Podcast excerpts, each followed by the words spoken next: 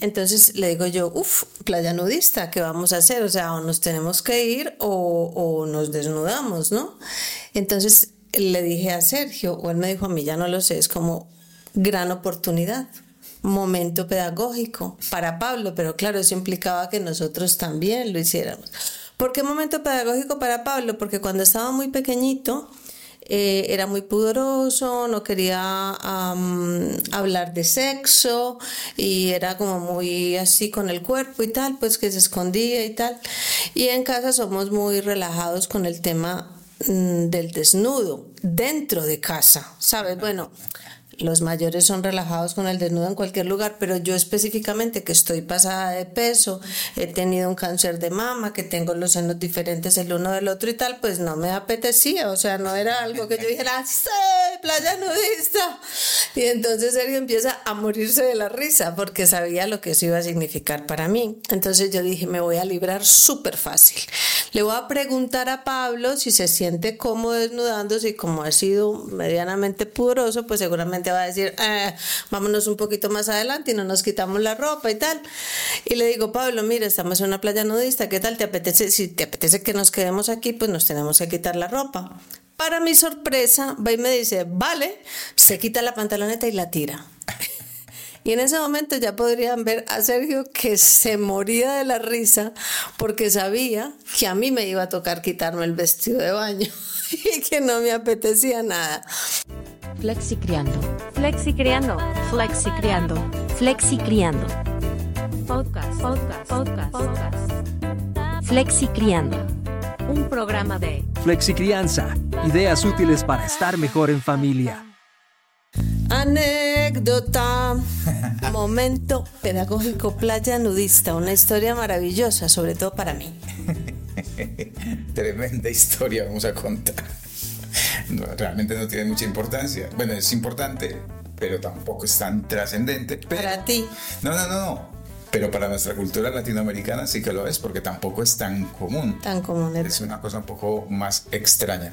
Buenos días, buenas noches, buenas tardes, donde nos, estéis, donde nos estén escuchando.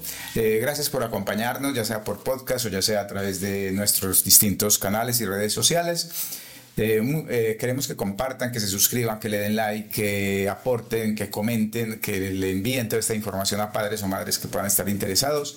Mi nombre es Sergio Montoya, soy psicólogo y co-creador junto con la psicóloga Clara Ospina de este podcast Flexi Criando, una de las iniciativas de Flexi Crianza para la eh, reflexión y acción en mejores ideas o ideas útiles para estar mejor en familia y mejorar esta función educativa que para algunos es un reto muy difícil y para otros pues bueno pues los que querían y son apasionados de este tema educativo pues a lo mejor no es que no tengan obstáculos sino que tratan de sacarlo lo mejor posible a esta, esta, a esta, a esta experiencia. Así que nada más. Para, quienes bueno fuera de presentarnos que para quienes no nos conocen ah, psicólogo y psicólogo padre y madre de una familia poligenética somos pareja Em, con muchísimos años de experiencia, tanto a nivel profesional como a nivel personal, porque nuestros hijos mayores ya tienen casi 28 y 26 años y nuestra, nuestro retoño ya tiene 14. Eso es. Muy bien, entonces empiezo contándoles la anécdota y luego todo el, el o sea, por qué lo hicimos. Resulta que nos fuimos a, nos fuimos de viaje, unas vacaciones a una playita en, en Cataluña y nos contaron que había una cueva, la cueva del lobo, muy linda y que había que ir hasta no sé dónde en el coche. En España, para los que no saben. En España. Porque hay unas Cataluñas en Latinoamérica. Había que coger un kayak o ir en una lancha, en fin, o, o también nos dijeron que había un lugar desde donde podías nadar 20 metros y llegar a la cueva. El caso es que, bueno, nos fuimos de búsqueda y nunca encontramos la bendita manera de llegar a la cueva entonces nos vimos en una playa. Y empezamos a caminar por la playa, hacia donde se supone que había la cueva, pero yo me fui cansando, hacía calor, en fin. Y de pronto empecé a ver que todo el mundo estaba desnudo. Y entonces le dije a Sergio, uff, playa nudista, porque ya habíamos decidido pues que nos metía, que nos quedábamos en la playa, nos metíamos al mar, Esteban se había ido a investigar la bendita cueva. Y entonces, claro, en una playa nudista quedarte de, de traje de baño no es muy bien visto, Claro. lo cual no pasa tanto cuando estás en una playa común y corriente y alguien se desnuda, ¿sabes? O sea, Claro. no es como tan insultante, por decirlo así. Aclara por qué se dice playa nudista y no playa desnudista. ¿Por qué? No sé. No, no sé. ¿Por qué? Porque mucha gente se pregunta por qué dicen nudista, si deberían decir Pues yo nunca me lo había preguntado. Tú y tus cosas raras. No, pues porque viene de nude, que es eh, en inglés. Ah, y la gente lo incorporó como nudista, pero realmente si lo quisieras decir en castellano. Desnudista. eh, Sí, pero bueno, suena bastante mal. El caso es, para la gente que no sabe que es una playa nudista, es gente donde la norma de esa playa es que todo el mundo va en pelotas. Vale, entonces Vale, el análisis que hacemos de la situación en este momento para contextualizar porque era un momento pedagógico. Em, entonces le digo yo, uff, playa nudista, ¿qué vamos a hacer? O sea, o nos tenemos que ir o, o nos desnudamos, ¿no?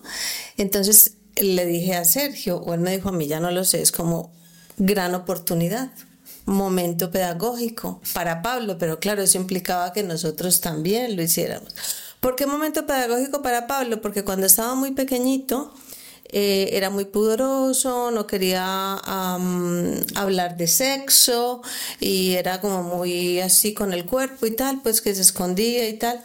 Y en casa somos muy relajados con el tema mm, del desnudo dentro de casa, ¿sabes? Bueno, los mayores son relajados con el desnudo en cualquier lugar, pero yo específicamente que estoy pasada de peso, he tenido un cáncer de mama, que tengo los senos diferentes el uno del otro y tal, pues no me apetecía, o sea, no era algo que yo dijera, ¡sí, playa nudista!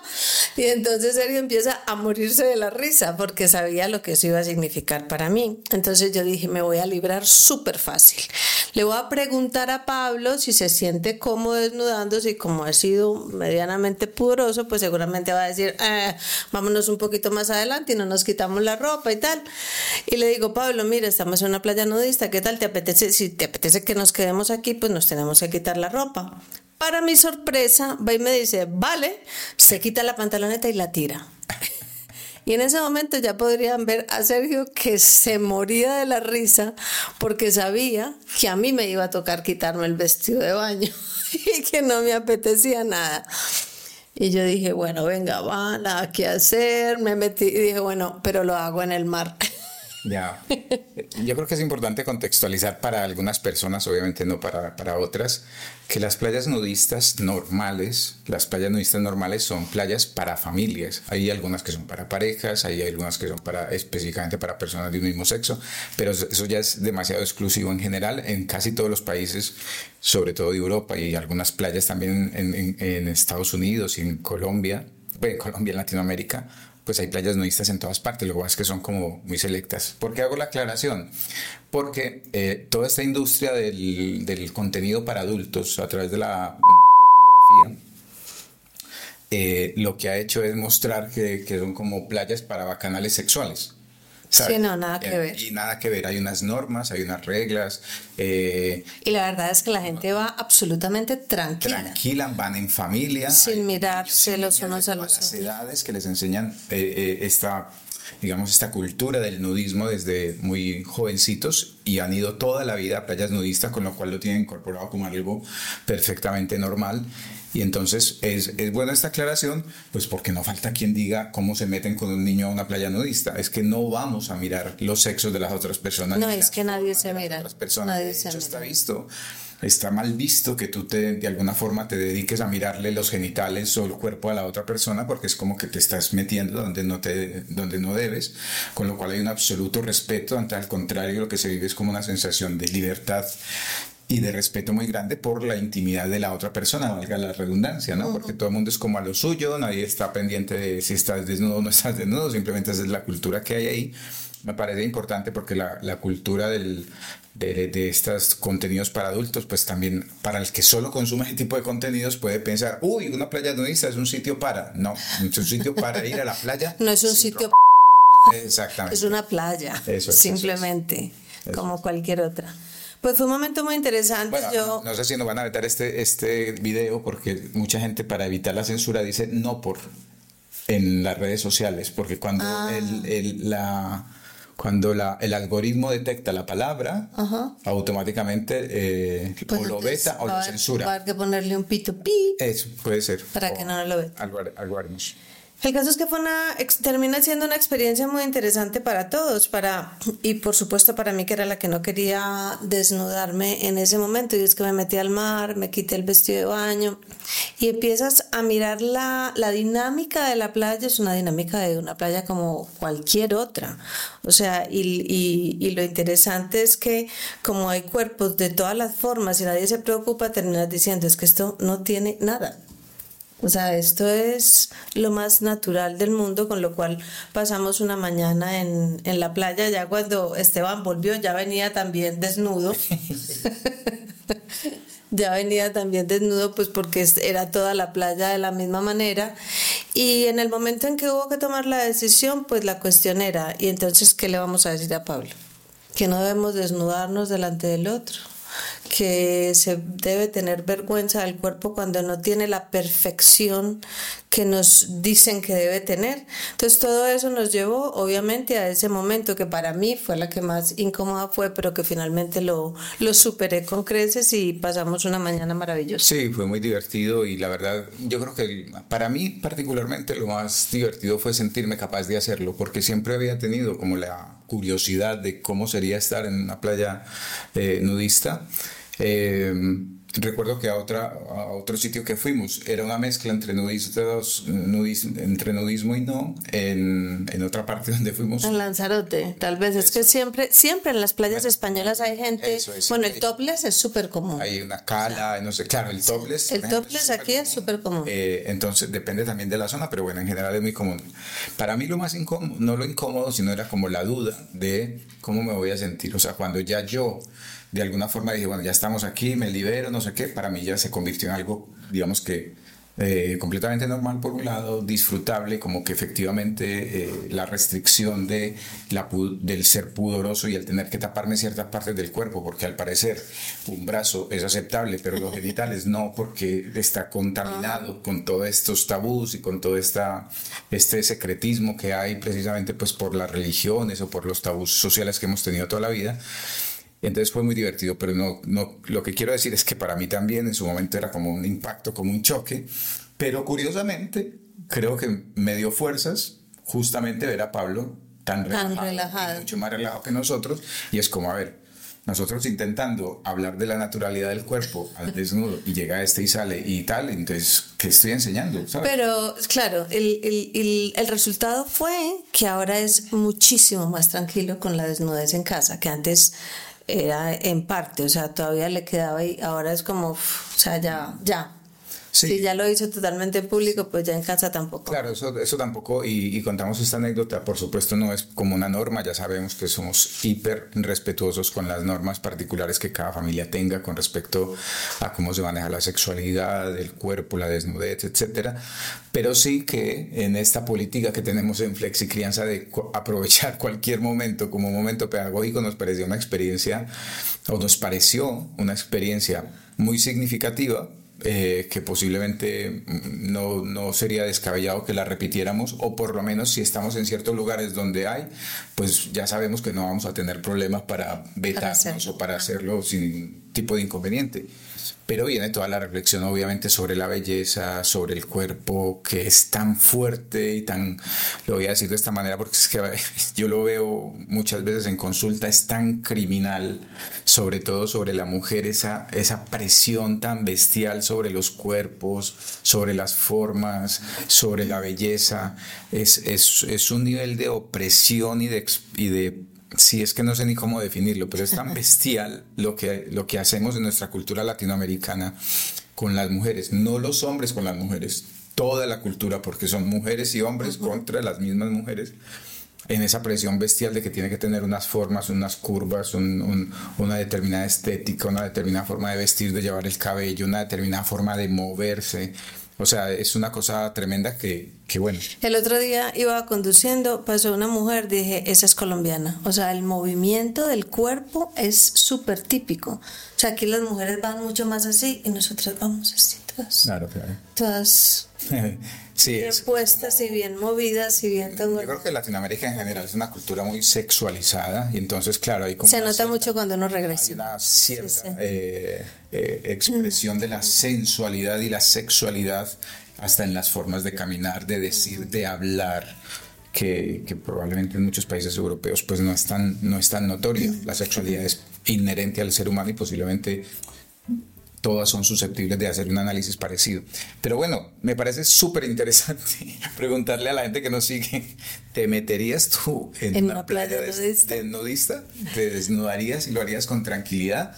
Eh, por favor, los que se van a hacer comentarios primero moralistas o comentarios de esto es pecado y cosas de ese tipo que no vienen al caso porque ya saben que el, el tratamiento que le estamos dando a esto es un tratamiento sencillo, natural, Respetuoso. respetuoso, casi científico frente al tema.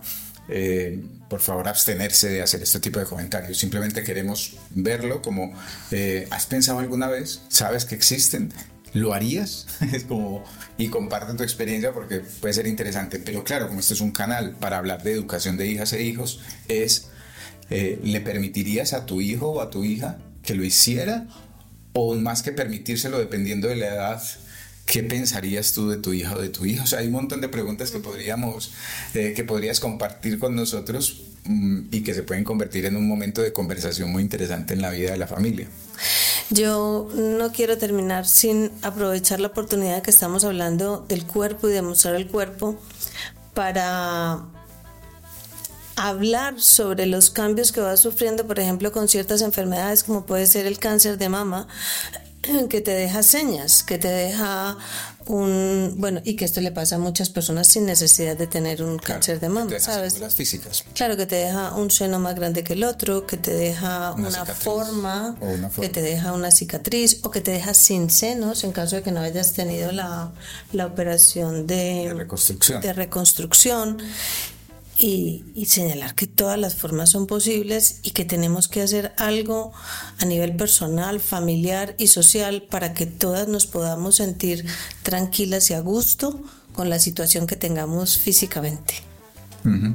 Sí, y, y para rematar, pues eh, justo estamos contando esta anécdota porque hace poco nos acordamos de la experiencia eh, eh, y le preguntamos a Pablo qué tal le había parecido y la verdad es que, claro, como nosotros venimos de esta cultura antigua donde todo era como mito, tabú, pecado, mm, ocultación, pues claro, para nosotros fue una experiencia importante que la normalizamos, para él que la fue una cosa Es más. como, sí, pues estuvo bien, pero pues como cuál es la diferencia, Sí. o sea, qué es el misterio que hay ahí como para que tenga que ser tan significativa, cosa que nos ha parecido súper positivo porque de alguna manera es un resultado justo de esas apuestas educativas que hacemos de que la, el tema de la sexualidad en casa, el tema de los cuerpos, el tema de la desnudez, es un tema eh, que se ha normalizado, que se ha naturalizado, que se habla con tranquilidad, mm, porque creemos que mm, justamente nosotros como padre y madre